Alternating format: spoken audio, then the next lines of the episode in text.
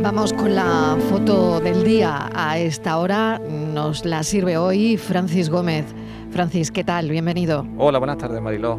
La foto de hoy pues, nos la propone Javier Barbancho, que actualmente colabora con el diario El Mundo y la agencia Reuters.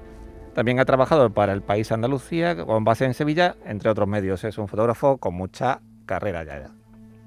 La foto del día es del fotoperiodista gaitano Francisco Seco. Actualmente es jefe de fotografía de la agencia americana AP.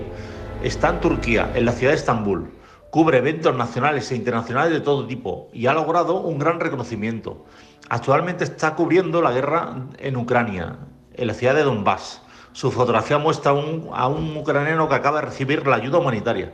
Pasa por una zona totalmente ruida donde se ve el ataque del ejército ruso. Francisco Seco nos muestra las entrañas de esta terrible guerra.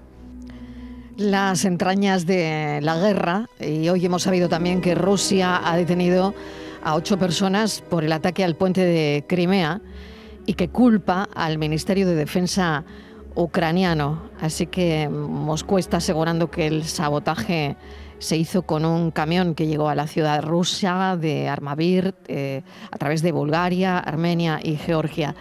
Pero la verdad es que no nos quitamos de la cabeza a esas personas detenidas ahora mismo por Rusia.